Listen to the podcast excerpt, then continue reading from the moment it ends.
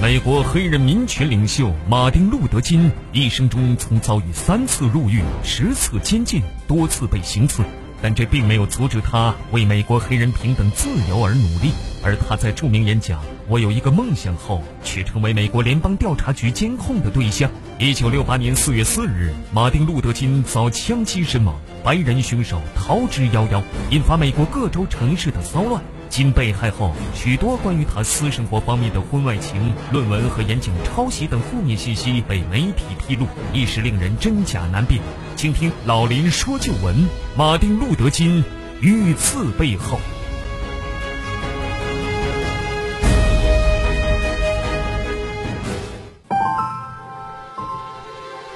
好，听众朋友，广告之后，欢迎您继续收听辽宁都市广播，由林霄带给您的老林说旧闻。到了九三年，孟菲斯一家餐馆的退休老板乔尔斯在电视上接受采访的时候，突然承认他是马丁·路德·金的主谋，说有人给了他十万美元暗杀金。他还描述了金遇刺当天，他挑了一个射击角度好的房间，并且让一名警官来刺杀金。一九九五年，一名叫佩珀的美国人啊，花了近二十年的时间，悄悄对马丁·路德·金案进行了调查，首次提出了暗杀阴谋。涉及此案的有黑手党、联邦调查局、中情局以及军方人士。这里涉及的面简直令人震惊。一九九九年，美国一个陪审团裁定。马丁·路德·金案的死是多种势力的惊天刺杀阴谋，而不是枪手的单独策划。而在此前，坊间就流传出一封美国联邦调查局逼迫黑人民权领袖马丁·路德·金博士自杀的信件。如今呢，耶鲁大学的历史系教授比弗利·加奇设法取得了这封信件未经删改的原稿，现在网上就能查到。马丁·路德·金牧师作为一名社会运动者、人权主义者和美国黑人的民权领袖，长期致力于反对种族歧视，争取有色人种的合法权益。1963年8月，他组织了争取黑人工作机会和自由权的华盛顿工作与自由大游行。此次示威活动有超过25万的抗议者聚集在华盛顿特区，在林肯纪念馆的阶梯上。马丁·路德·金发表了 "I Have a Dream" 这个著名的演讲。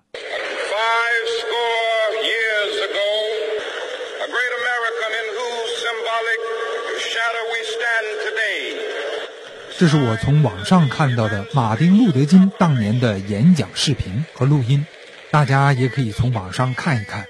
无论是视频还是文字，都非常值得收藏。这篇演讲已经成为演讲与口才的典范之作。一九六四年，马丁·路德·金获得了诺贝尔和平奖，可以说为美国黑人赢得了世界的荣誉。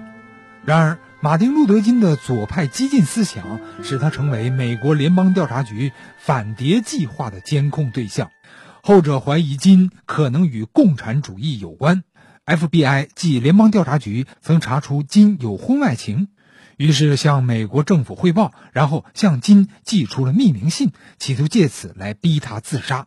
这封自杀信件的删改版本不仅涉及了联邦调查局企图逼迫金自杀，还暗示金的私生活混乱，曾经拥有多名情人。信件是一封只有单页的手打字稿，在这张已经发黄的纸上。一个匿名的写信人以马丁·路德·金的失望仰慕者的口吻，小心翼翼地对这份打字稿的细节做了修饰，还自称是一名黑鬼。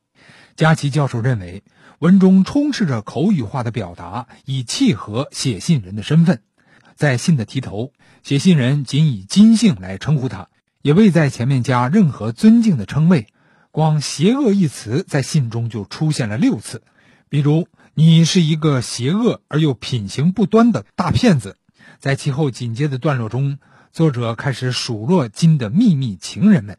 他称这些秘密情人是肮脏而又邪恶的同伴、玩伴。这些人都说着邪恶下流的话。信中，作者还指名道姓地曝光了金的一名情人，并声称还掌握其他情人的具体证据。信的最后一段暗示金必须以自杀的方式来谢罪。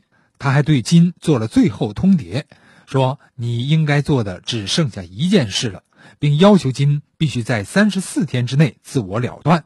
耶鲁大学的加奇教授称，当马丁·路德·金收到这封信的时候，他悄悄地告诉他的朋友，称有人要他自杀。此外，他似乎知道希望他自杀的人是谁。尽管信件得到了处心积虑的修饰，但金似乎非常肯定这封信的真正来源是时任联邦调查局局长约翰·埃德加·胡佛。加奇在文章中称。自杀信件在美国情报局中占据着一个特殊的地位，表现出美国情报部门最声名狼藉的一面。且数十年间，不断有关于这封自杀信件的复制版本浮现于世。加奇教授在一项胡佛自传研究时，偶尔发现自杀信件未删改版。这封信被发现于美国国家档案馆，与胡佛在任的官方文件以及被解密的机密文件归档在一起。金的行为又如何触怒了联邦调查局呢？广告之后，请继续收听。